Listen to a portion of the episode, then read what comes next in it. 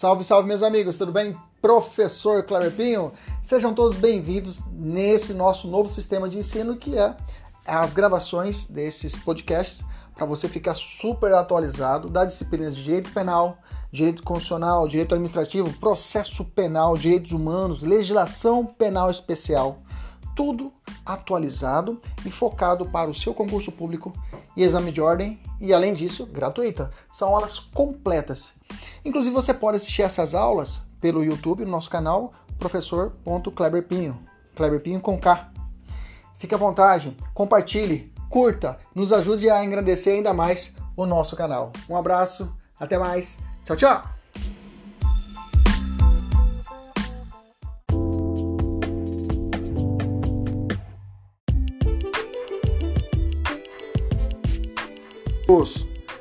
Professor Cleber começando mais uma aula de hoje. Vamos trabalhar hoje direito administrativo, né? Vamos lá. Prepara aí seu material, prepara sua caneta, prepare seu, a, os seus apontamentos. Vamos fazer vários apontamentos aqui na aula de hoje para você fazer várias anotações, para você não ter mais nenhuma dúvida a respeito dessa parte introdutória dos princípios do direito administrativo. Já saúdo nossos alunos da mentoria, sejam todos bem-vindos. Vamos para cima. Meus amigos, olha só. Se eu pergunto para você como você administra aí a sua casa? Ah, professor, quem administra aqui em casa é minha esposa. Ela que tem toda a parte financeira, ela que sabe fazer o que. Ah, beleza, maravilha. Vocês vão comprar um carro, vocês sentam. É assim, a gente planeja como é que vai fazer, fazer a compra de um carro, a gente vai investir aqui. Existe uma limitação do nosso, nosso, nosso orçamento mensal, que é X. Então você, você tecnicamente você está administrando, certo? Você está administrando o quê? A sua coisa, a sua, a sua, a sua, a sua, a sua família. Professor, você, é, digamos que é, eu montei um mercadinho, professor, e eu estou administrando esse mercadinho, eu estou montando uma empresa, estou administrando essa empresa. Bacana. É uma, uma hipótese de administração? Sim, você está administrando a sua empresa. Bacana. Beleza, tanto é que você tem alguns cursos de administração, administração de empresas, né? Bacana, beleza. Bom, a administração pública, a prefeitura, eu tinha, quando era criança, eu perguntava pro meu pai, pai, quem que acende a luz? Onde que tá a tomada que acende a luz da lâmpada da rua, né? Aí meu pai não sabia, na ingenuidade dele, conhecimento, não sabia. Falou, não, é, é automaticamente acende e não sabiam explicar que existe uma concessão pública que é ofertada a uma empresa privada que realiza todo o aparato estrutural de iluminação pública no estado, no município. Isso é direito administrativo. O direito administrativo ele vai analisar toda essa estrutura da administração pública, que pode ser da forma direta, que é através dos entes federativos, que estou falando da, do estado de Mato Grosso, do município de Cuiabá, da União Federal. Né? E eu tenho também as chamadas a administração pública indireta, que são entidades criadas por, esses, por essas entidades públicas, por esses, essas entidades de direito público, né? por, pelo município, pelo Estado, que são criadas ou autorizadas por lei para poder fazer a coisa pública ou não. Então, nesse sentido, eu tenho é, para que entender que tem uma estrutura de Estado. Então, para poder administrar toda a prefeitura, como é que vai fazer a coleta de lixo, como faz o contrato, quem, como é o transporte público, esses serviços públicos, que, como se dá essa administração, como que se dá essa estrutura. Isso se dá tudo no poder, é, no, no, dentro do poder executivo, né, dentro do, do, direito administrativo. O direito administrativo ele não se prende apenas a estudar a máquina estatal, ele também analisa, às vezes, quando o Estado faz uma função de direito privado quando ele, ele, ele, ele, ele contrata um particular. Então, nesse contexto, o direito administrativo ele tem esse contexto. Então, ele é um ramo do direito público, né? interno, que vai tratar e vai estudar essa relação. Qual é a característica então do direito administrativo, professor? Ele regula os interesses da sociedade como um todo. Ele analisa o interesse da sociedade devem prevalecer sobre os interesses privados. A gente vai estudar isso no princípio da supremacia ele analisa na defesa do interesse público, o Estado goza de certas prerrogativas que se situa em posição de superioridade ao particular. Então, a ideia é, é essa, que o direito público, que é o direito administrativo, ele vai administrar, ele vai gerir a coisa pública. Professor, um juiz, quando ele julga, ele está realizando um ato administrativo, ele está realizando um ato de administração, a gente vai estudar isso, a gente vai estudando atos administrativos. Mas quando o Poder Judiciário ele julga, ele está realizando uma função do Poder Judiciário. Ok? Já o direito administrativo, digamos assim, o Poder Executivo, ele vai cuidar das coisas da, da, da, da execução da coisa pública. E o direito administrativo está intimamente ligado a isso. Bacana? Até que no Poder Judiciário, quando o juiz vai julgar, ele vai usar o quê? Ele vai usar a justiça, ele vai usar os códigos, as normas. Em lato senso é chamado de ato de administração, mas isso é para uma outra vez. Bacana? Um outro assunto. Então nós temos que falar a respeito dos princípios. A aula de hoje vamos trabalhar esses princípios que alimentam todo o direito administrativo. Beleza? Então eu tenho, antes de tudo, eu tenho que saber quais são as fontes, né? Nós já estudamos lá no direito penal, né? que no direito penal, por exemplo, a fonte primária e essencial do direito penal é a lei. Aqui não foge a regra. No direito administrativo também a lei será a fonte primária, tá? A lei também será a fonte primária do direito, tá? A fonte primária direta. Só que aqui, diferente lá do direito, do direito penal, aqui se usa a fonte, a, a, a, aqui eu posso até fazer uma diferença entre legalidade e reserva legal. Se você quiser anotar, até você pode anotar. A legalidade, para alguns, são todas as espécies de lei, todas as espécies normativas, que até coloquei aqui para você. Por exemplo, a Constituição Federal, a emenda constitucional, as leis complementares, a lei ordinária, a lei delegada, a medida provisória, os decretos legislativos, as resoluções. Para essa corrente mais ampla, a legalidade representaria todos todas essas espécies normativas. Já para o direito penal, por exemplo, é utilizado o conceito de reserva legal. Lá no direito penal, por exemplo, uma medida provisória não pode tratar de direito penal, porque lá segue o rumo, ou, segue o preceito das, da reserva legal, ou seja, uma lei em sentido estrito. Ou seja, lá só pode criar crimes através de uma lei complementar, uma lei ordinária. Só fazendo esse paralelo para você entender aqui com o direito administrativo. Aqui no direito administrativo não tem essa regra. Aqui o direito administrativo eu posso ter uma regra de direito administrativo dentro da Constituição, eu posso ter uma regra de direito administrativo dentro de uma medida provisória, de uma lei delegada, ou até de uma súmula vinculante que o corrente moderna, moderna assim admite. Tá bom? Já uma fonte secundária ou indireta é tudo que não for lei. Tudo que não for lei, costumes, princípios, doutrina, a praxe administrativa que aparece muito nas provas prática administrativa é a prática administrativa, o dia a dia. Tá? O interior da administração, como é que realiza aquele ato, onde que é realizado o protocolo, para onde que vai, se protocolo um documento aqui, quem que vai dar a validade a ele. Então, nesse contexto, a prática também, e aí por trás dessa prática eu teria os costumes, né? Gera o que também é, uma fonte também de direito administrativo. Bacana? Beleza? Tranquilo? Um ponto importante, meus amigos, que eu tenho que falar com vocês é, a respeito da chamada administração pública extroversa e administração pública introversa, tá? Fácil, tá? Eu vi esse conceito uma vez com um juiz, tendo uma aula com o professor, né? O professor falou a respeito disso, eu nunca tinha ouvido falar desse conceito. E depois que eu me deparei em provas com esse conceito, falei, não, tem que levar para os nossos alunos. A administração extroversa é fácil. É toda vez que a administração pública está relacionando conosco. Eu não sou servidor público, eu sou advogado e professor. Mas quando eu tenho uma relação com o direito administrativo, com a administração pública, quando eu sou multado, por exemplo, quando eu sou multado e eu quero recorrer dessa multa, eu vou me basear no direito administrativo. E quando a administração pública está agindo diretamente comigo, terceira pessoa, que não faz parte da administração pública, eles chamam isso que trata-se da chamada administração, administração pública extroversa.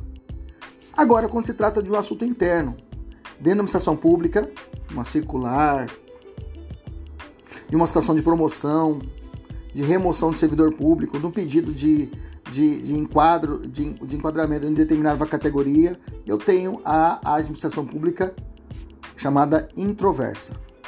Bacana? Conceito fácil.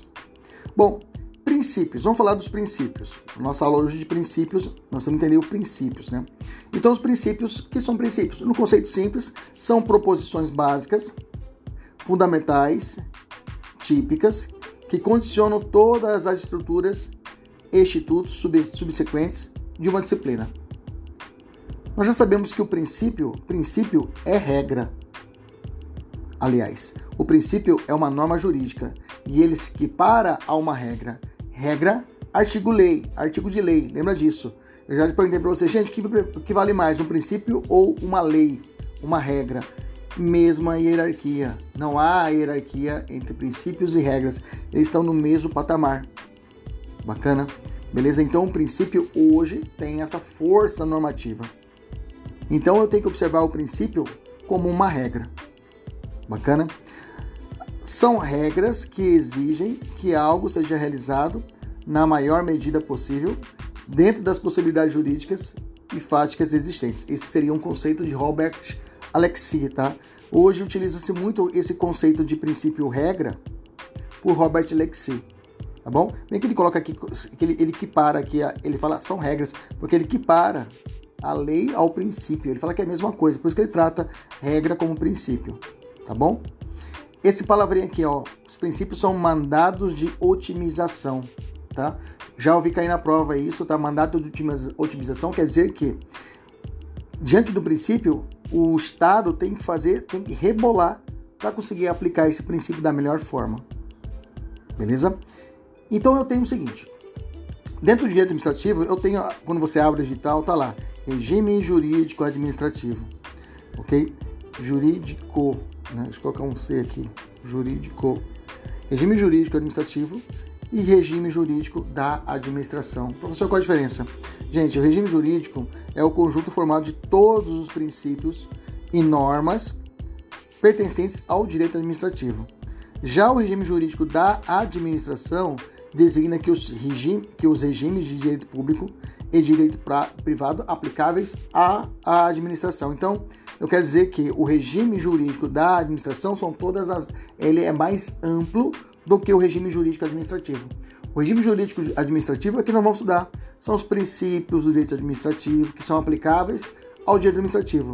Já o regime jurídico da administração ele é mais amplo, ele amplia, ele aplica também tanto os princípios do direito administrativo como também um contrato um contrato em que o Estado do Mato Grosso realiza com uma empresa, só que no mesmo pé de igualdade. É como se fosse duas pessoas comuns fazendo um contrato. Porque, já aprenda, toda vez que eu tiver um contrato administrativo, a administração ela tem uma posição de superioridade diante do particular. Quer dizer que a administração pública, para ela, ela goza de uma superioridade ela goza de cláusulas exorbitantes. Guarda essas palavrinhas. Cláusula exorbitantes. Ou seja, eu, Kleber Pinho, eu não posso fazer um contrato de locação de um imóvel meu com uma pessoa e colocar uma multa, digamos assim, extraordinária, uma multa gigantesca se o cara deixar de pagar. Às vezes uma multa maior do que a parcela da kitnet que eu alugo para a pessoa. Já a administração pública ela tem algumas prerrogativas que ela pode, por exemplo, rescindir um contrato de forma unilateral sem necessidade, sem necessidade de fundamentar o porquê está rescindindo. Então isso traz uma postura de superioridade, mas existem alguns contratos, alguns contratos chamados contratos de gestão, em que a administração pública ela desce dessa, desse pedestal e fica de pé de igualdade como você comigo, com o particular. Bacana? Beleza. Então vamos falar dos princípios. O que, qual que vai ser o jogado agora, meus amigos? Já vou direto ao ponto. Qual que vai ser a jogada aqui? A jogada vai ser o seguinte: gente, você tem que analisar a definição e enquadrar o princípio. Essa que é a questão. Olha a situação e enquadra o princípio. Essa é a jogada. As questões de princípios trabalham isso. Te joga uma, nome, uma, uma, uma um, alguma dica na, aí fala a respeito do, do, do, do exame de é, exame de no exame durante o estado de proba, estado probatório os exames realizados durante o estágio probatório. O estágio probatório em si, o estágio probatório em si é consequência de qual princípio? Eu vou te perguntar isso. Eu vou te perguntar isso. Estágio probatório é reflete diretamente a eficiência, por exemplo. Então eu já macetei pra gente aqui vários macetinhos que quando você olhar, você fala, porra, esse princípio aqui tá falando é o princípio da legalidade. Opa, esse aqui é da moralidade. Bacana? Beleza? Mas antes de nós falarmos aí dos princípios explícitos que estão contidos na Constituição Federal, eu tenho dois supraprincípios. Su, lembra da palavra supra-sumo é o top dos tops. Então eu tenho dois princípios que são basilares do direito administrativo. São os dois princípios que regem. Alguns, o, o, o professor Eli Lopes Meirelles, que eu estudei direito administrativo na faculdade pelo Eli, ele fala que o princípio da supremacia e o princípio da indisponibilidade são pedras de toque. São pedras de toque, ou seja, são assim, o calcanhar, calcanhar de Aquiles da administração pública. Então, se realmente são os, os, os, princípios diferenciais da administração pública. Então, vou falar primeiro dos princípios. Então, como eu disse, né, os princípios da supremacia do interesse público sobre o privado e a indisponibilidade, indisponibilidade do interesse público. São chamados superprincípios ou supraprincípios, pedra de toque do administrativo, pois derivam todos os demais. Tais princípios não são absolutos, é óbvio, né? todo princípio tem a sua relatividade. A supremacia reflete os poderes da administração pública, já a indisponibilidade são os direitos dos administrados. Então, tenho a supremacia reflete os poderes da administração pública e, o, e a, a indisponibilidade, os direitos dos administrados. Bacana? Gente, tudo que eu coloquei, quando eu coloco para vocês assim, esses, esses, esses é, esses, pontos, esses apontamentos aqui, é tudo enunciado de prova, viu, gente? É tudo enunciado de prova que eu colaciono no material de vocês. Vocês sabem disso pela nossa metodologia, eu trabalho em cima de questões, né, para montar o material. Então, tudo isso daqui é enunciado de questão que já caiu. Beleza? Vamos falar do primeiro princípio, o princípio da supremacia do interesse público sobre o privado, tá? Ele também é chamado de princípio do interesse público, tá? Se você viu na prova princípio do interesse público, ou princípio da finalidade pública, tá? Eles, eles, eles, é, ele também se, compreende a ideia da supremacia. Preste bem atenção que eu vou dizer para vocês. Preste bem atenção que eu vou dizer para vocês, tá? Esse, esse, o princípio de supremacia, é um princípio implícito, tá? Ele é implícito na ordem nossa, na nossa ordem jurídica constitucional. Se você procurar a Constituição Federal, se você pegar a sua Constituição Federal e dar um F4, F5 ou uma busca nela, e jogar a palavra supremacia, você não vai achar esse termo. Supremacia do interesse público. Você não acha esse termo, você não acha esse princípio dentro da Constituição Federal. Bacana? Mas eu, como, eu, como eu sempre a gente faz prova, eu estava realizando uma prova da Polícia Civil do Espírito Santo em 2019, tá? E lá o examinador ele falou o seguinte, ó, ele colocou como esse item o princípio administrativo do interesse público, que é o princípio da, da, supremacia, é um princípio implícito da administração pública. Eu fui lá e marquei certo, porque eu sei que é realmente certo. A doutrina fala isso. Bacana? Mas a prova considerou como errado esse enunciado. Mas é essa banca a OCP. Por que ela, ela, que ela marcou errado, professor? Porque, na verdade, o que eu percebi é que ela foi lá na lei 9.784 de 99, que regula o procedimento, o processo administrativo disciplinar. No artigo 2 da lei, ela fala realmente do princípio do interesse público, tá? Ela falou que faz, ela faz o princípio do interesse público. Ela escreve lá o princípio do interesse público. E aí tem realmente essa menção lá no artigo 2 Então, para a banca, entendeu que esse princípio do interesse público ele é explícito na Lei 9.784 de 99. Entendeu?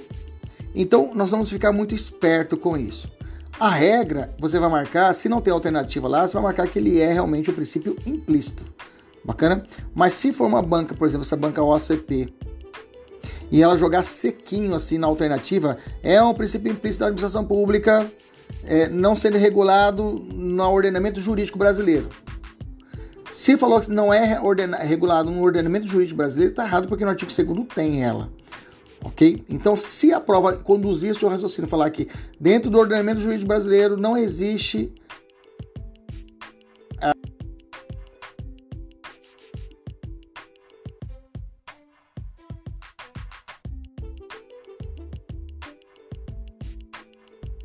bancos.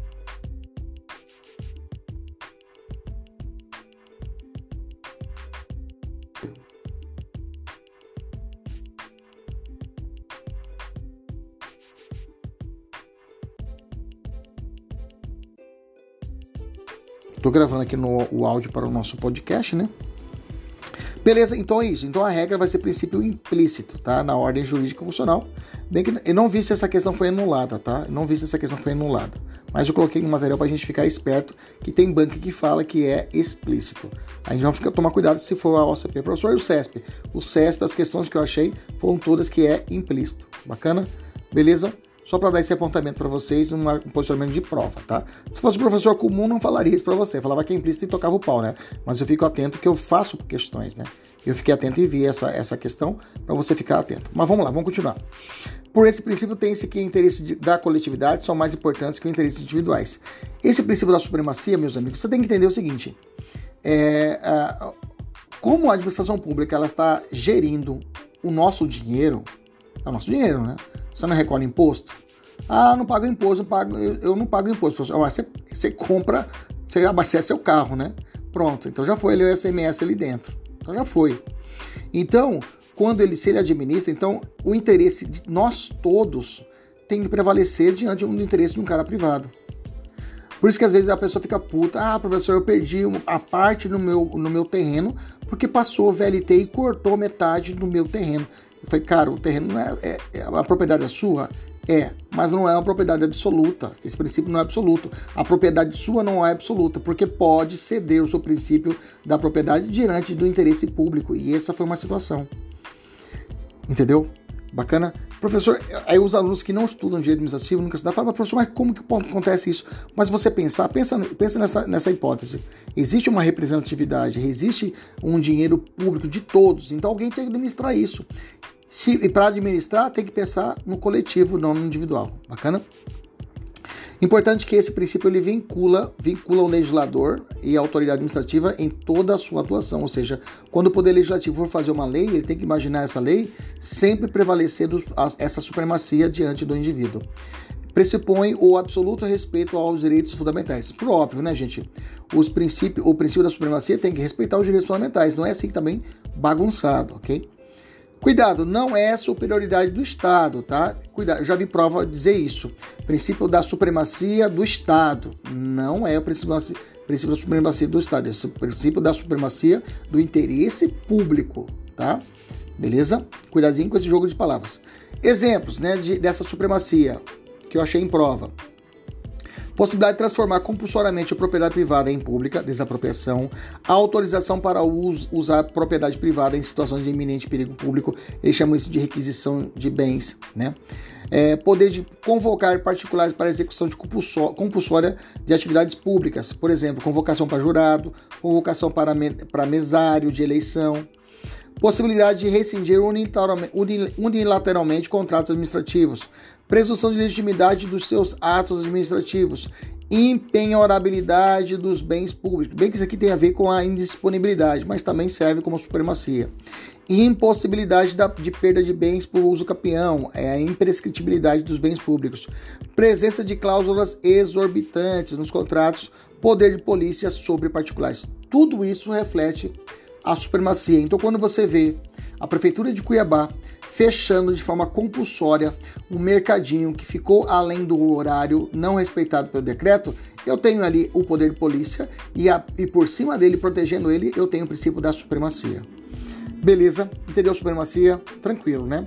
Depois eu tenho o outro supra-princípio, que é o princípio da indisponibilidade do interesse público. Gente, é claro, é supremacia, mas tem, ele é relativo, não é absoluto, né, gente?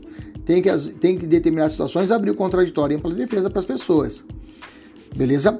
Princípio da indisponibilidade vai refletir o quê? Reflete os direitos dos administrados.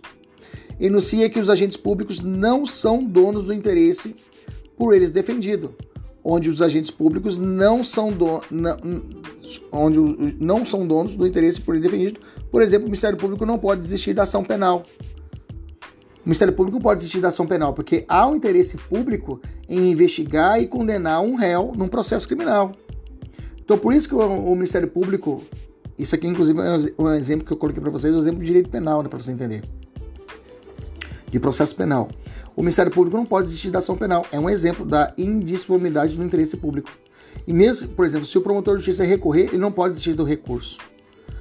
Beleza? Então, por isso que é que eu não posso desistir da ação. Um exemplo, quando você propõe uma ação direta de inconstitucionalidade, uma ADIM, você não pode desistir da ação porque tem um interesse público para saber se realmente aquela lei é ou não é inconstitucional, por exemplo. Bacana? Como em decorrência dessa indisponibilidade, não se admite tampouco que os agentes renunciem os poderes legalmente conferidos ou que transacionem em juízo. O que eu quero dizer para você? Você vai na justiça. Digamos que um trabalhador da sua empresa botou você no pau. Bacana? Beleza? Tranquilo? Maravilha. Aí no começo da audiência trabalhista, o juiz fala: Vamos fazer um acordo? Aí você fala: ah, Vamos fazer, né? Você faz um acordo.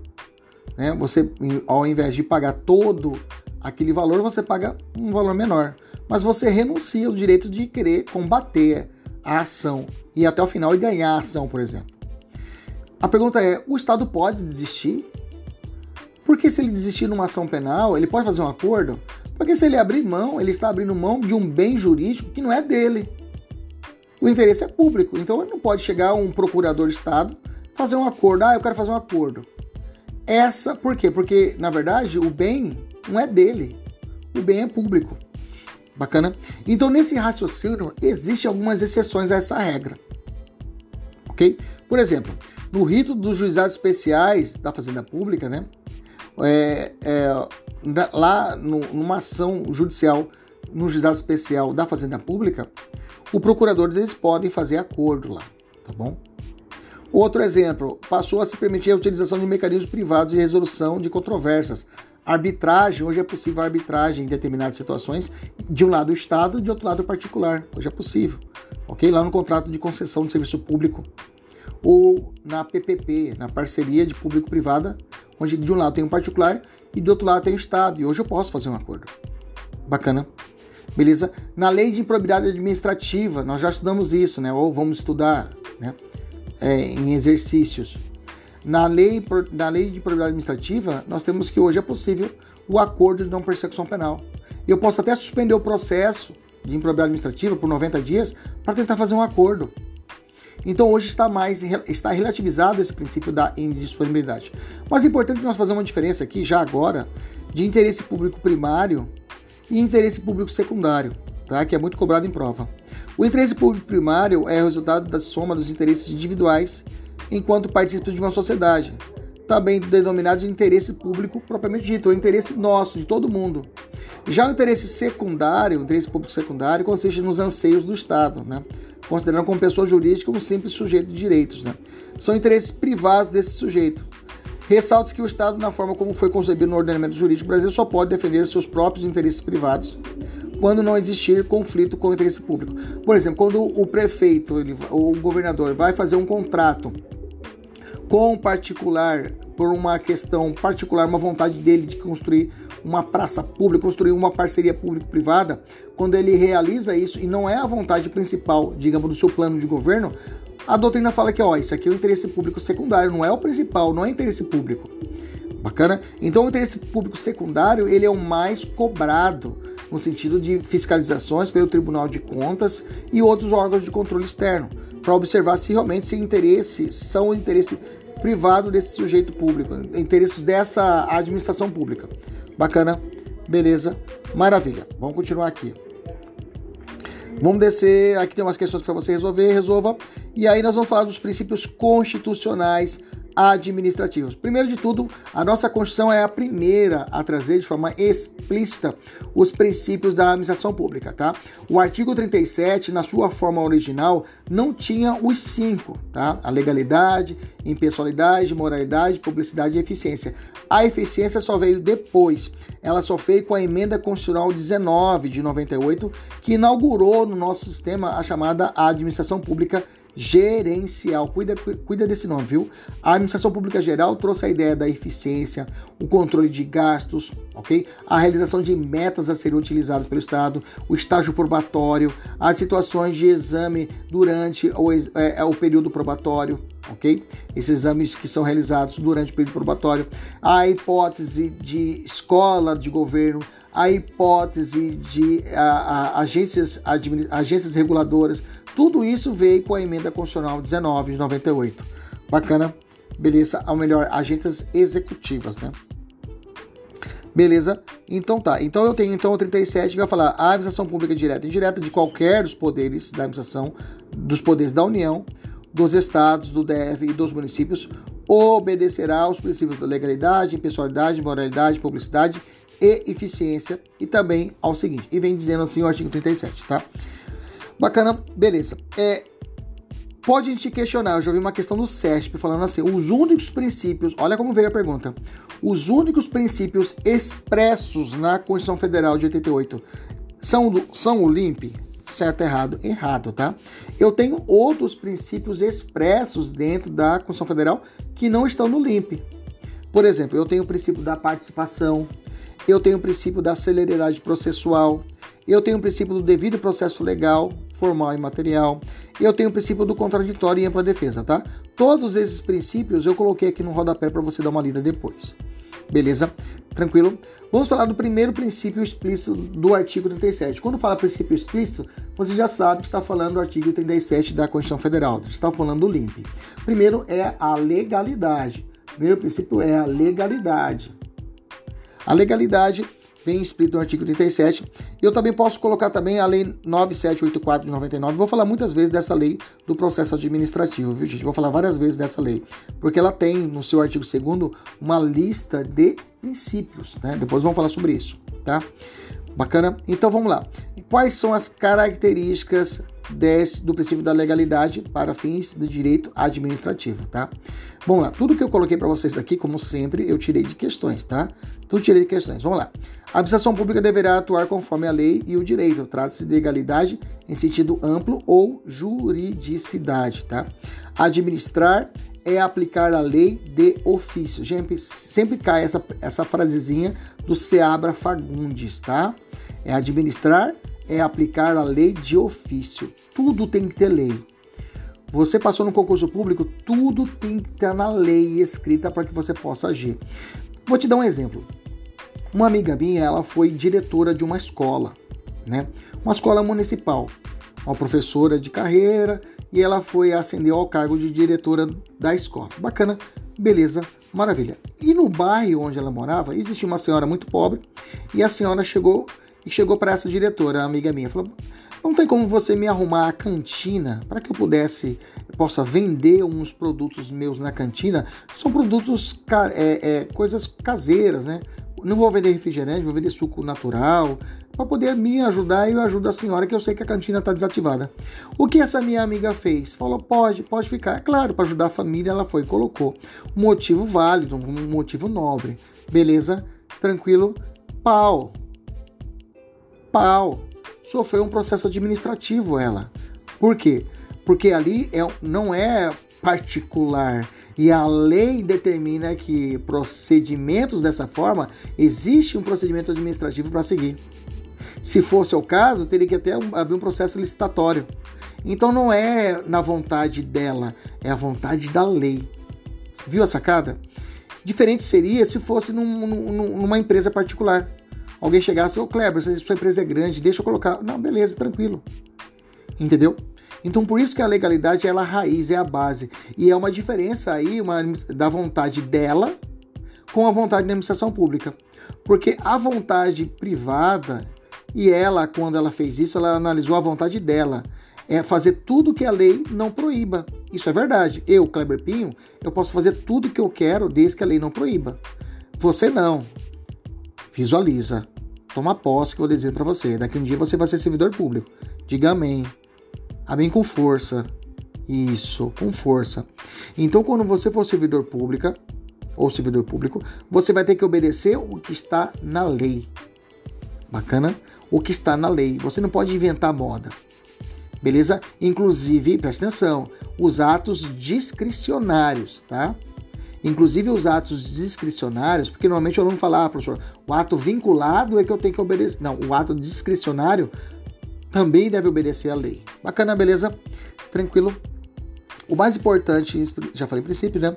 Então, o exercício da função administrativa não pode ser reputada pela vontade da administração aos agentes, tá? Aqui embaixo eu coloquei para vocês essa diferença, né? Qual a diferença da administração pública? É, a administração pública, aliás, o princípio da legalidade, ele pode ter dois rumos um de direito privado, que é o sentido negativo, que eu falei para vocês, eu, Kleber Pinho, e o sentido público, que é de você, Né? O sentido privado é critério de não contradição à lei. Eu posso fazer tudo desde que a lei não proíba. Já o servidor público, ou a administração pública, só pode fazer o que está subordinado à lei. Beleza? Eu só posso dar um passo e perguntar Lei, eu posso dar esse passo? Pode. Aí você dá o passo. Então, o administrador tem liberdades nos limites da lei, só podendo fazer o que a lei o determina. Bacana, beleza, tranquilo, maravilha. Eu tenho algumas exceções a essa legalidade? Tem. O Celso Antônio Madeira de Mello, cara, que é um cara top pra caramba, né? Bem que hoje já tem a Marinella, existe outros caras que escrevem muito bem direito administrativo, né? Mas o, o, o Bandeira de Mello eu estudei por ele na faculdade. Ele fala que existem três, duas situações aí que eu diria de exceções ao princípio da legalidade. Eu teria medida provisória, eu, Kleber Pinho, acrescentaria um decreto expedido pelo Poder Executivo. Se o município de Cuiabá fala para mim, mim fechar a porta às 11 horas, senão eu vou ser multado, eu fecho a porta. Veja, é uma exceção à legalidade. Porque a lei que tem que estabelecer o que eu devo fazer ou não fazer, mas existem exceções a essa regra, que é a medida provisória editada pelo presidente da República ou um decreto editado por um prefeito, eu posso dizer como exemplo, né? E o decreto presidencial também durante o estado de sítio e defesa são exceções a essa legalidade, tá? A legalidade, é, o princípio da legalidade versus a legalidade, é, o princípio da legalidade versus reserva legal, já falei para vocês que o princípio da legalidade ele é mais amplo, ele vai, vai atingir todas as espécies de lei.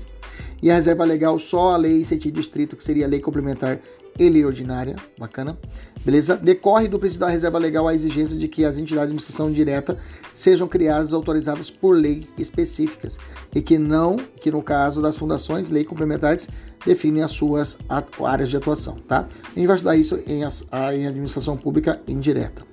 Beleza? Vamos descer. Questões, façam as questões. E a gente muda a página e vamos falar de princípio da impessoalidade. Gente, impessoalidade, dois enfoques. Primeiro, ausência de subjetividade. O que é essa ausência de subjetividade? Ou seja, o ato praticado pelo agente é da pessoa jurídica que ele pertence e não dele. Inclusive, até uma teoria que fala isso, é a teoria da imputação volitiva de Otto, Otto né? Orton Jelinek. Otto Jelinek, deixa eu ver. Eu sei que só gravo o Otto, tá aqui no rodapé. Otto Gierk, Gierk, né? Um alemão, que ele fala que a, a administração pública, o ato do, não é do servidor público, no, não é do servidor público, é da administração pública. E por isso que é impessoalidade. Não entendi, professor. Eu vou te explicar. Quando um, a, um policial civil agride um cidadão, quebra o carro do cidadão, o cidadão pode entrar com uma ação contra o Estado. Sim, ele não entra ação contra o servidor, entendeu? Ele vai entrar com ação contra o Estado do Mato Grosso. Isso é, isso reflete a ausência de subjetividade. Isso reflete a teoria da imputação volitiva. Isso reflete a um dos enfoques da impessoalidade, ou seja, eu entro com a ação, as ações de um servidor público não se pertencem ao Estado. Então ele representa o Estado. Então o policial militar, quando ele age, ele age em nome do Estado. Então quando sofre, o, o cidadão sofre uma violência, ele sofre uma possibilidade de reparar danos, por exemplo, dentro do estabelecimento prisional. Dentro do estabelecimento prisional, o sujeito morre, o preso morre. Morre por omissão do Estado. A família pode entrar com ação contra o Estado. Não contra o, o diretor do estabelecimento, mas sim contra o Estado. Bacana? Beleza? Maravilha. Eu tenho ali também que essa ideia também tem um viés em que o servidor público não pode é, utilizar da máquina estatal para fazer uma promoção pessoal. Entendeu? A promoção pessoal, colocar o nome dele, as hipóteses, situações, e falar que ele está fazendo isso, é o, é o fulano de tal, o prefeito tal, e não o município, eu tenho a possibilidade de promoção pessoal, né? que está constando lá no artigo na, 9.784 de 99, como também lá no artigo 37, parágrafo 1 da Constituição, que fala que proíbe essa promoção pessoal. Não sei se vocês lembram da época do Blário Maggi. O Blário Maggi, quando era governador, ele tinha aquele jingle, jingle. Lembra do jingle do Blário Maggi? Tá na palma da mão, tá na mão, quem sabe? Danana, governador Blário Maggi. Lembra desse, desse jingle? Qual era o símbolo do, da campanha dele? Era a mãozinha. A mãozinha com o M de Maggi. Vocês lembram disso? Bacana. Depois, quando ele ganhou a eleição, a primeira eleição, se lembra como que era o símbolo do governo? Era mãozinha. Era mãozinha e isso foi provocado pela justiça porque estava se promovendo, está se promovendo a imagem do margem e não do governo do estado, entendeu? Foi até questionado à época esse símbolo do estado, que era a mãozinha. Tá bom? Beleza? Então essa ideia de promoção pessoal, ela é combatida pela Constituição e quando o agente age, ele age em nome do Estado. Por isso que não posso promover pessoalmente e, as, aí a responsabilidade é imputada ao Estado e não ao agente público. Outro viés da impessoalidade é que a administração pública não pode atuar com vistas a prejudicar ou beneficiar pessoas determinadas, uma vez que dê sempre é, que uma vez que é sempre o interesse público primário que tem que nortear o seu comportamento. Gente, quando eu tenho, você viu na prova, presta atenção. Você viu na prova a palavra parará o concurso público é reflexo de qual princípio? Você vai dizer impessoalidade. No 12. Quando falar a licitação é reflexo de qual princípio? Impessoalidade. Eu vou escolher o melhor ali. Então, por isso eu não posso escolher o Mané, que é meu primo. Não, eu vou escolher o melhor. O melhor preço para a administração pública, por exemplo. No concurso público, o mais habilitado. Ok? Que soma todos os fatores ali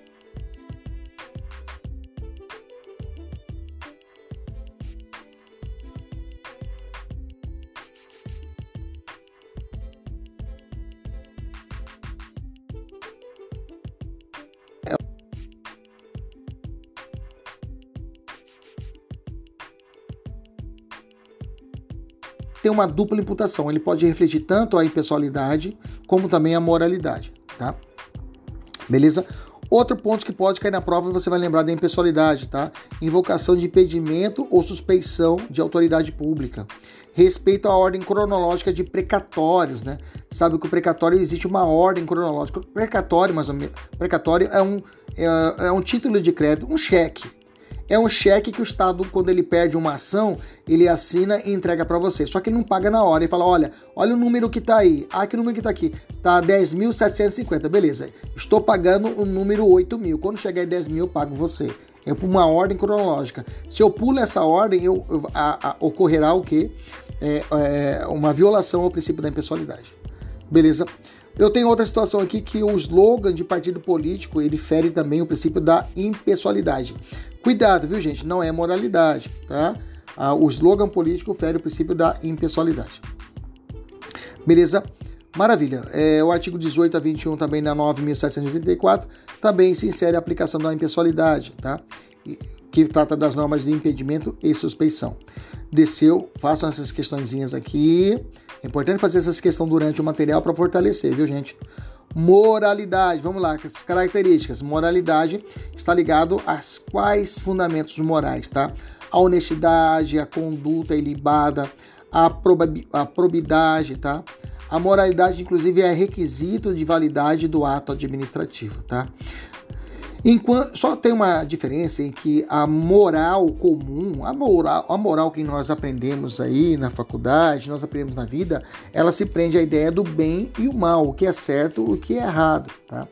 Na administração pública não foge isso, mas eu tenho uma visão mais ampliada. A moralidade administrativa é orientada pela distinção da prática de uma boa e de uma má administração. É uma visão mais prática, tá? É claro, não foge a ideia do que é certo e errado mas eu, eu tenho um plus a mais a moralidade administrativa, que vou analisar se aquela administração é boa ou é má, ok? Quais são os dispositivos, professor, da, da Constituição que são feitos para combater a imoralidade? A ação popular, tá? O artigo, artigo 37, inclusive, elege a moralidade como um princípio fundamental né, da administração pública, artigo 37. Eu tenho o artigo 85, inciso 5, que também trata dos crimes de responsabilidade contra o presidente público, contra o presidente da República, quando ocorrer uma violação à probidade na administração. Bacana? Eu tenho lá nas normas infraconstitucionais, a lei federal, a 9784, de, de novo, que trata do processo administrativo. Lá no inciso 4 do artigo 2 ela trata a respeito da atuação segundo os padrões éticos de probidade e decoro e boa-fé está se prendendo à moralidade. O artigo 166 da Lei 8.112, que trata o servidor público federal, a lei que regulamenta o servidor público federal também trata a respeito do no inciso 2 do artigo 66. Ele faz e faz menção em manter a conduta combativa com a, a moralidade administrativa, tá? Como eu disse, existem instrumentos: a ação popular, a ação civil pública, o controle externo realizado pelo Tribunal de Contas também é um instrumento de combate à moralidade, imoralidade administrativa. As comissões parlamentares de inquérito também são instrumentos de combate à imoralidade administrativa. Bacana? Beleza? O STF possui a súmula, a súmula vinculante 13, né, que trata, ó, macete é esse 3, o 3 aqui, gente, tá? Grava esse 13 do 13 aqui, tá? Esse 13 do, do, do, do esse 13 identifica, vai, você vai decorar que é até o terceiro grau, tá? Até o terceiro grau de parentesco, eu não posso contratar na administração pública para cargos em comissão. Cargo em comissão ou função comissionada. Professor, se a pessoa é concursada, já é concursada, é servidor público da ativa, ok? Ele pode ser, se um desembargador, ele pode contratar a sua esposa que é analista do tribunal? Não pode. Ah, mas ela é concursada. Mesmo assim, existe nepotismo. Nepotismo é isso, tá? Nepotismo é essa, essa, essa impossibilidade dessa contratação, dessa nomeação de cônjuge, companheiro ou parente em linha reta colateral ou por afinidade até o terceiro grau. Até o terceiro grau, meu amigo, eu tenho o irmão, tá? Primo eu posso contratar, tá? Se você é, é um desembargador, um vereador, ele pode contratar o seu primo, pode, tá? Cuidado que o nepotismo também ele, ele pode ser combatido nas suas situações cruzadas, né? Um, um, um deputado ele contrata o filho de outro deputado e aí esse outro deputado contrata o primo desse, fazendo troca de favores. Não pode, tá bom? Beleza? Tranquilo. O professor precisa ter lei para existir, para poder regulamentar o nepotismo? Não precisa. Por quê? Ele já reflete diretamente no princípio da moralidade. Se o princípio da moralidade é considerado uma regra, é considerado uma norma jurídica, não precisa ter lei para isso, entendeu? Por isso que não precisa, porque a lei é o princípio. Bacana, então, para regular a moralidade, a, o nepotismo, não precisa de lei porque ele decorre diretamente do princípio da moralidade e princípio é lei, princípio é regra, princípio equipara-se à lei. Bacana? É, é, claro, aí eu trouxe alguns posicionamentos importantes do STF, tá? O nepotismo não precisa de lei, já, vou, já coloquei aqui em sentido formal. Entretanto, caso seja disciplinada por lei, o nepotismo, a sua iniciativa não será exclusiva do chefe do executivo. Beleza? Então quer dizer que se eu for criar um, uma regra de nepotismo, não precisa. Mas se eu for criar uma regra, uma lei, é essa a, a, a legitimação para criar essa lei não pode ser exclusiva do prefeito, do governador ou do presidente. Tá bom? O beneficiário da função, como eu falei, da função gratificada viciada pode ser, inclusive, servidor público, como eu falei para vocês, né? Função pública, gente, gente, é, é, a função, a função de confiança, ela é dada para direção, chefia ou assessoramento de quem já é servidor público. O cara é PRF, beleza? E a ele é dada uma função de chefia. Ele continua sendo esse PRF, entendeu? E vai assumir essa função de chefia. O comandante da PM, ele é coronel da polícia e ele assume uma função de chefia de comandante do da, da polícia, entendeu? Isso é função de confiança.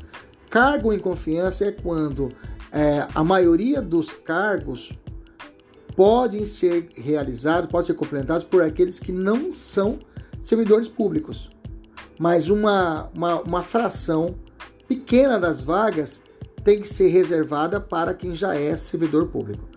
Por exemplo, imaginamos que eu, eu Kleber Pinho, eu vou ascender ao cargo de desembargador do TJ de Mato Grosso pelo quinto constitucional. Exatamente, eu posso ser. Eu já tenho 10 anos de carreira de advocacia, eu tenho um notório saber jurídico, já posso candidatar ao cargo de desembargador. Bacana? beleza? E aí, no meu, na, na minha carteira de, de, de, assessores, eu tenho 10 vagas.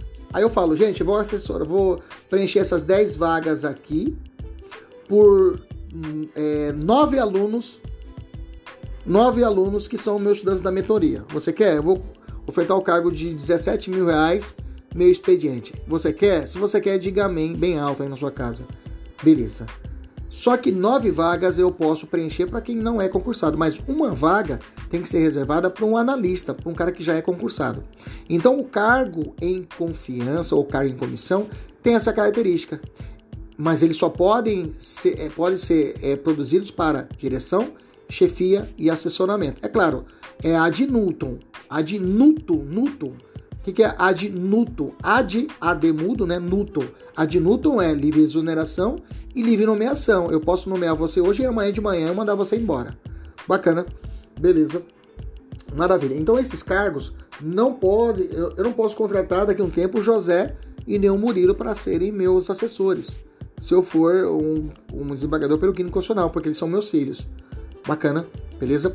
O STF também tem afastado a aplicação da súmula vinculante para cargos de secretário estadual e municipal.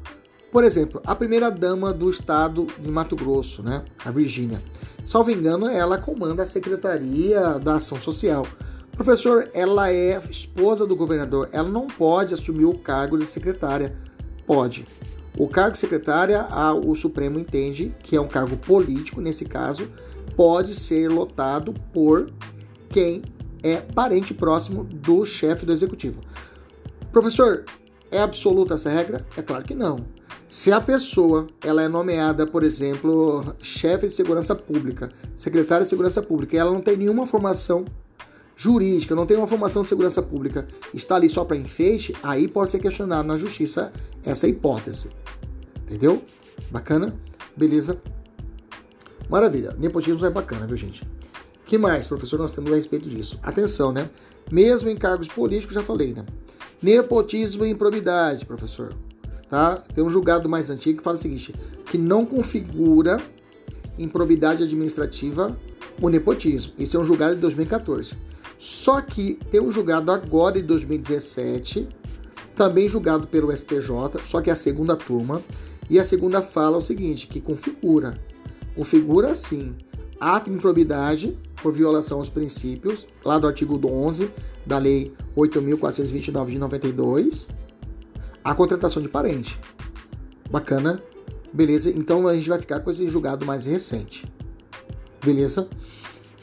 Professor, investigação social e segurança pública, magistratura e Ministério Público. Eu coloquei esse tópico especial aqui, dentro da ideia da moralidade, para você abrir a sua cabeça que existe um posicionamento muito recente do Supremo a esse respeito, principalmente de concurso público. Preste atenção. O STF tem o seguinte posicionamento: é possível que a lei preveja para determinados cargos públicos a exigência de qualificação mais restrita e rígidas a candidatos, como por exemplo da segurança pública. Tá?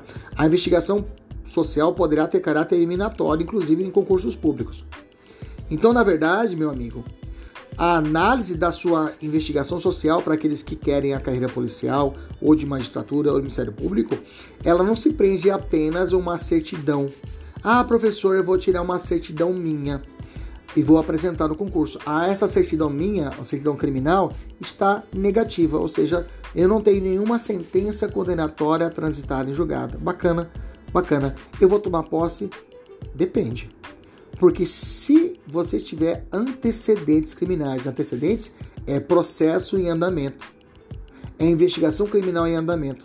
Se você tiver maus antecedentes, veja, o processo está rodando. Ah, professor, é uma Maria da Penha que eu briguei com minha sogra. Pois é, parceiro, o entendimento atual do Supremo, até coloquei aqui, nessa caixa aqui, é o seguinte, que para certos casos, como, por exemplo, a segurança pública, tá? Eu posso ter critérios mais rígidos para isso. Ou seja, eu posso levar a eliminação do candidato por mau antecedente, mesmo mesmo que não esteja transitado julgado. Bacana? Olha só essa decisão aqui do STF do ministro Barroso de 2020. Fala assim, ó. A pergunta é: caso seja constatada a investigação social que o candidato responde ao inquérito policial, vírgula, ação penal ou tenha contra si uma condenação ainda não transitar julgado, o cara está recorrendo dessa decisão, por exemplo. Tal circunstância obrigatoriamente implicará, implicará a sua eliminação do certame? Em regra, não. Tá? Em regra, não. por si só não pode implicar a reprovação, ok? O cara vai fazer o concurso do IBAMA, tá beleza. Ele vai fazer um concurso da Prefeitura de Cuiabá, tá beleza. Ele vai fazer um concurso de, da Prefeitura de Juruena, tá beleza. Agora, o Barroso disse, para certos cargos é possível que a lei, tem que ter uma lei a respeito disso, então não é da cabeça, não é digital, tem que ter uma lei. A lei, o estatuto policial pode determinar isso. Preveja a eliminação do candidato, veja, tem que ter uma lei, não é o digital. Tá? Só me engano, o estatuto nosso da PM do Polícia Civil hoje, por exemplo, né, que eu estou falando de segurança pública, não prevê isso. Tá? Maus antecedentes. Bacana? Preveja a eliminação do candidato que tenha contra si condenação definitiva ou condenada de ordem de órgão colegiado, ainda que sujeita a recurso. Vale ressaltar também que é necessário que exista uma relação de incompatibilidade entre a natureza do crime e a atribuição do cargo. O cara está respondendo processo de tráfico, parceiro. Ah, ressocialização. Onde que ele vai trabalhar? Na polícia? Não dá. Ah, tem um, um processo de morte de um policial. Ele matou um policial e está fazendo curso para polícia. Esses dias teve um cara, né? Que fez concurso para polícia, passou na segunda fase para parte física e ele é acusado de roubo de banco, novo cangaço. Passou o cara fazendo um teste lá, é, não aguentou fazer a barra. É claro que esses caras iam ser reprovados na, na investigação social. Aí foi lá, filmaram, fizeram o maior escarcel. Mas o, o, o, a ideia é que o cara ia reprovar. A casa dele estava pronta. Mesmo se ele recorresse depois, estava aqui, ó. O, o, o, o, examinador podia colacionar aqui o julgado do Supremo. Beleza? Então, concluindo aqui o raciocínio. Assim, não é legítima a cláusula de edital de concurso público que restringe a participação do candidato pelo simples fato de responder à inquérito à ação, salvo se essa restrição for instituída por lei e se mostrar constitucionalmente adequada. Bacana? Então tem que ter na lei e tem que ser adequada. Então, se já tem na lei, já está no estatuto, prevendo isso, o cara tem maus antecedentes, ele não vai tomar posse, beleza. E o crime que ele cometeu, mas, por exemplo, o crime que ele cometeu foi um crime de injúria, entendeu? Ele xingou o vizinho lá. Nesse caso, você vê, ah, não transitou julgado, aí é a polícia. Mas nesse caso, a lei fala que não pode ter, mas esse crime não, crime não é tão, é, não é inadequado para os quadros policiais. Bacana? Beleza? Cuidado com esse posicionamento atual do Supremo, tá? Beleza? Evoluindo, vamos lá. Se a banca examinadora na fase de investigação social determinar que o candidato responde a um formulário sobre a sua vida pregressa. E esse, o candidato, de forma proposital, mente, ou aliás, omite informação. Ele pode ser eliminado do concurso? Óbvio que sim, né, gente? Se ele já começou, já começou errado, o que esse cara vai, que vai ser dentro do, do serviço público, né? Aí eu tenho mais três julgados aqui. A transação penal não pode servir de fundamento para a não recomendação do candidato, a não recomendação do candidato em concurso público. Então, se o cara fez uma, uma transação penal, a transação penal é uma espécie de acordo realizado entre o promotor de justiça e o cidadão que está, sendo, está respondendo o processo perante o juizado especial criminal. E esse acordo não gera maus antecedentes. Então, a transação penal não pode pesar contra o réu aliás, contra o, concursar, contra, contra o concurseiro, para ele não tomar posse. Então, a existência de uma transição penal não impede a posse.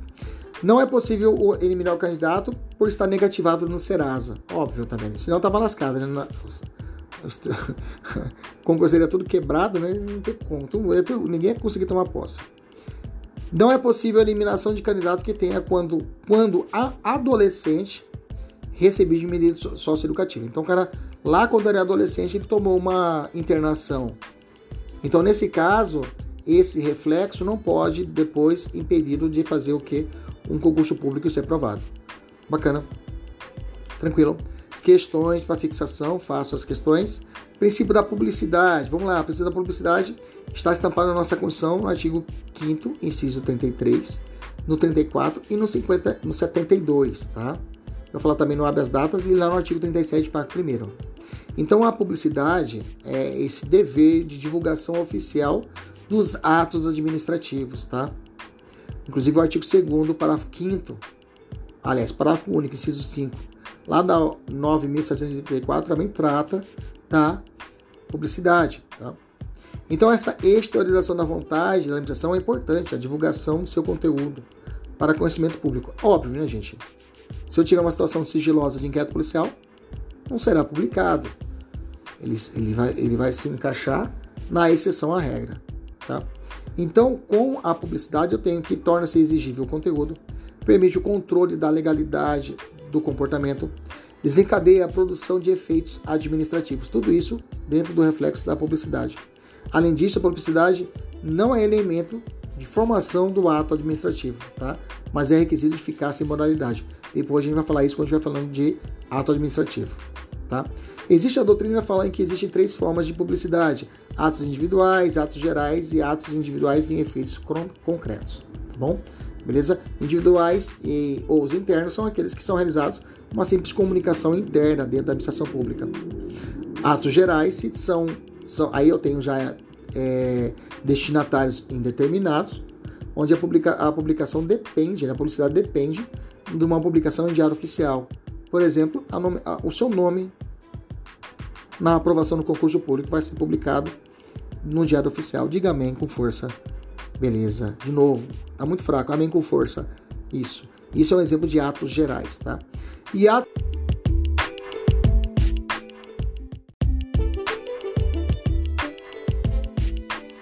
Um ato individual de efeito coletivo é o exemplo umas férias, né?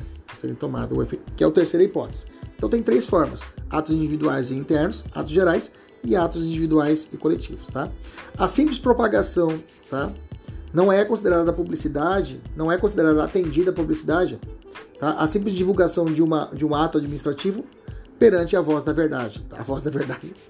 Puta, viajei agora, falei o nome da igreja, a voz da verdade. Voz do Brasil, jumento, né? Até a voz da verdade de um amigo meu, grande amigo meu, que já está no céu, né? Faleceu com o Covid, Virsilei Fonseca. Um amigo meu que faleceu, ele era subsecretário de, de saúde de Sinop e faleceu ano passado. Ele era da Ministério Voz da Verdade. Bacana, vamos lá. Beleza, eu tenho exceções à, à, à, publicidade, óbvio, né, gente? Situações de segurança pública, né? Segurança da sociedade, intimidade dos envolvidos, né? Atos administrativos que são sigilosos, né? Na infiltração de agentes, tem atos sigilosos, o advogado não tem acesso, né? você sabe disso. Ah, o inquérito policial em si é sigiloso, mas você sabe, é claro, que pela súmula vinculante 14, que eu coloquei aqui embaixo, que é direito do defensor, né? o acesso ao que já foi documentado. Veja, o que já foi documentado, o passado. O advogado não tem acesso ao que vai ser realizado, as diligências a serem realizadas. Bacana? Também eu tenho uma outra hipótese aqui da delação premiada, né? Lá na delação premiada, o delatado possui direito de acesso às declarações prestadas pelos colaboradores que o incriminaram, tá? Desde que já, desde que já documentadas e que não, reti, não, não se refiram a uma diligência futura. Quase igual à súmula 14, tá? Eu tenho que o princípio da transparência, tá? E o princípio da, da publicidade andam, andam ali juntinhos, tá? O princípio da, transparência ele vem, ele vem é, refletido na Lei 12.572 de 2011, que vai tratar da Lei do Acesso à Informação, tá? E ali eu tenho uma, uma, uma defesa a essa transparência pública, que vai realmente refletir diretamente no princípio da publicidade, tá? O STF ele diz o seguinte: o acesso à informação trazida pela Lei 12.000 não pode ser mitigada por medida provisória, tá? Isso aqui é uma decisão recente do STF, que foi uma decisão do, do nosso presidente da República, que restringiu o acesso à lei de informação, tá? Ela não pode ser mitigada, ela não pode ser diminuída, diminuída via medida provisória, tá? Eu tenho enunciado da jornada de direito administrativo que fala o seguinte: a administração pública promoverá a publicidade das arbitragens, da qual seja parte nos termos da lei. Beleza? Já estamos chegando ao nosso termos finais, questão de publicidade. Eu tenho o princípio da eficiência, meus amigos, o princípio da eficiência veio com a emenda constitucional 19 de 98 e tem algumas palavrinhas que você olhou, você fala que é eficiência. Falou de economia, de redução, eficiência. Qualidade e rapidez, eficiência. Produtividade e rendimento, eficiência. Melhores resultados e avaliação periódica de desempenho, eficiência. Metas a serem alcançadas, eficiência avaliação periódica de desempenho, eficiência, estágio probatório, contrato de gestão em agências públicas, duração razoável do processos, parceria público-privadas. todas essas, essas premissas refletem a eficiência. Você olhou, você já marca a eficiência e já parte para a próxima. Beleza? Tranquilo? Eu tenho aqui que, o, que a lei a 9.784 de 99 trata de outros princípios da administração pública, tá? Algum, alguma parte da doutrina vai falar que esses princípios são chamados princípios implícitos, tá? Porque os explícitos são aqueles que estão na Constituição. E esses que estão no artigo 2 são princípios implícitos, tá bom? Então eu tenho a legalidade, finalidade, a impessoalidade, a moralidade, a publicidade, a proporcionalidade, a obrigação, motivação, a segurança jurídica, o informalismo, o contraditório para a defesa, a gratuidade dos processos administrativos, o impulso oficial ou a, ou a oficialidade e a segurança jurídica, tá? Todos esses são princípios implícitos que estão contidos no artigo 2 Depois eu quero que você leia um a um e os seus conceitos que eu deixei aqui na tabelinha, tá bom? Beleza? Para poder fechar, não pode confundir, meus amigos, tutela de autotutela. Autotutela é o poder que a administração pública tem para corrigir seus próprios atos. Tá? O artigo 53 da 9784, 9784 fala assim: a administração deve anular seus próprios atos quando eivado de vícios de legalidade e pode revogá-los por motivo de conveniência ou oportunidade, respeitado os direitos adquiridos. Então eu posso, eu tenho que a administração anula os é, ilegais e revoga aqueles que são inconvenientes ou inoportunos, tá bom? Eu tenho, eu tenho duas súmulas que são campeões de audiência, principalmente a 473, tá? Mas a 346 fala assim: a administração pode, pode não, deve, na verdade, né? Anular seus próprios atos quando eivados de vícios que os tornem, tomem ilegais, porque deles não se originam direitos. Já a súmula 473, a administração pode anular os seus próprios atos quando eivados de vícios que os tornem, tomem ilegais, tornem, né? Tornem ilegais, tá? Tomem, mas é tornem, né? Não tomem nada. Eu acho que na hora que eu, eu passei aqui, ele o tornem ilegais. Acho que o, o leitor ele fez tornem ilegais. Beleza? Beleza? Ou é, porque deles não se, não se originam direitos, ou revogados por motivo de conveniência ou oportunidade, respeitados os direitos adquiridos, ressalvados em todos os casos a apreciação judicial. Bacana, beleza, maravilha. É, já a tutela, meus amigos, a autotutela eu corto na carne. A tutela é o controle realizado, por exemplo, do Ministério da Educação sobre uma autarquia, por exemplo, sobre uma universidade federal. Então, esse controle, controle é, sobre essas pessoas, não é verdade, não é uma, não é hierarquia. Não quer dizer que o, a União Federal, o Ministério da Educação, ele manda na, na, nas universidades que são exemplos, na verdade, é, exerce tutela sobre as autarquias federais. Na verdade, a faculdade não é autarquia, é fundações corrige, por favor. Fundações federais. Fundações universitárias que são as universidades. Bacana? Beleza? Então esse controle que é realizado, né, não é hierarquia, há um controle, tá?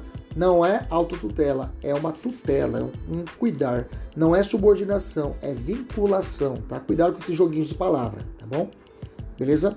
Então, quando o Ministério do Meio Ambiente exerce sobre o IBAMA, por exemplo, eu tenho essa força, eu tenho a tutela. Quando o Ministério das Energias analisa, ele vai cuidar da Petrobras, por exemplo, que é uma empresa pública, eu tenho esse controle finalístico. Bacana, beleza, maravilha. Isso é tutela, tá? Então, tutela é de cima, não é de cima para baixo, mas é do órgão criador para a criatura. Beleza? Maravilha. E aí eu tenho duas, é, é inconstitucional lei estadual que estabeleça prazo decadencial de 10 anos para anulação de atos administrativos, sendo que a regra é 5 anos para anulação dos atos administrativos. Perfeito. Uma lei do Mato Grosso eu não posso criar um prazo além do que o prazo já criado pela pela, pela, pela nova a, lei, de, a lei do, do, do processo administrativo que fala que decai no prazo de 5 anos anular atos administrativos. Então não pode o Mato Grosso criar uma lei para aumentando para 10. Bacana que existe esse teto já federal. E o enunciado 20 vai tratar o seguinte: o exercício da autotutela, autotutela administrativa, cortar na própria carne, lembra disso, para o desfazimento do ato administrativo que produz efeitos concretos favoráveis aos seus destinatários, está condicionado à prévia intimação e oportunidade de contraditório aos beneficiários do ato. A respeito da autotutela e da tutela, ainda, nós voltamos a conversar a respeito disso em atos administrativos. Beleza? Maravilha! Até a próxima, agora com você, aluno da mentoria, você tem as questões para resolver. Termina as questões, tira a foto e me manda. Até a próxima, se Deus quiser, meus amigos, e te digo, Ele sempre quer. Tchau, tchau.